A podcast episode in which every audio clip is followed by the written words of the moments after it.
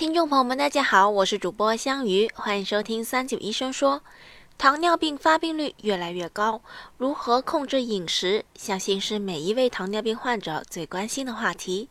关于这个问题，我们咨询了湖南省人民医院内分泌科主任张驰教授。下面让我们来听听张教授的解答。糖尿病饮食治疗呢，就是原则就是要呃总量要控制啊，就是说你吃的东西的总量要控制。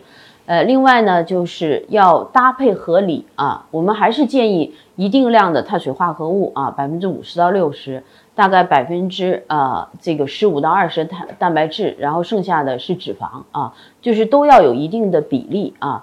呃，另外呢，就是呃少油少盐啊，就是呃要呃低盐啊低脂的饮食，多吃纤维素啊，就是。包括我们青菜呀，呃木耳啊，这个包括我们笋子啊，啊就是这样一些呃纤维素比较多的，这样可以增加大便的体积啊，避免便秘啊。呃，另外呢，就是说呃这个呃其他的，比如说像这个呃含热量比较高的这个食物啊，如果吃的话呢。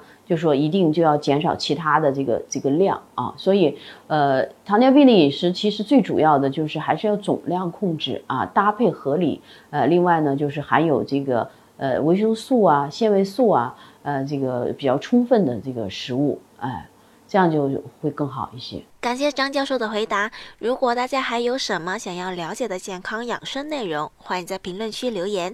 我们下期再见吧。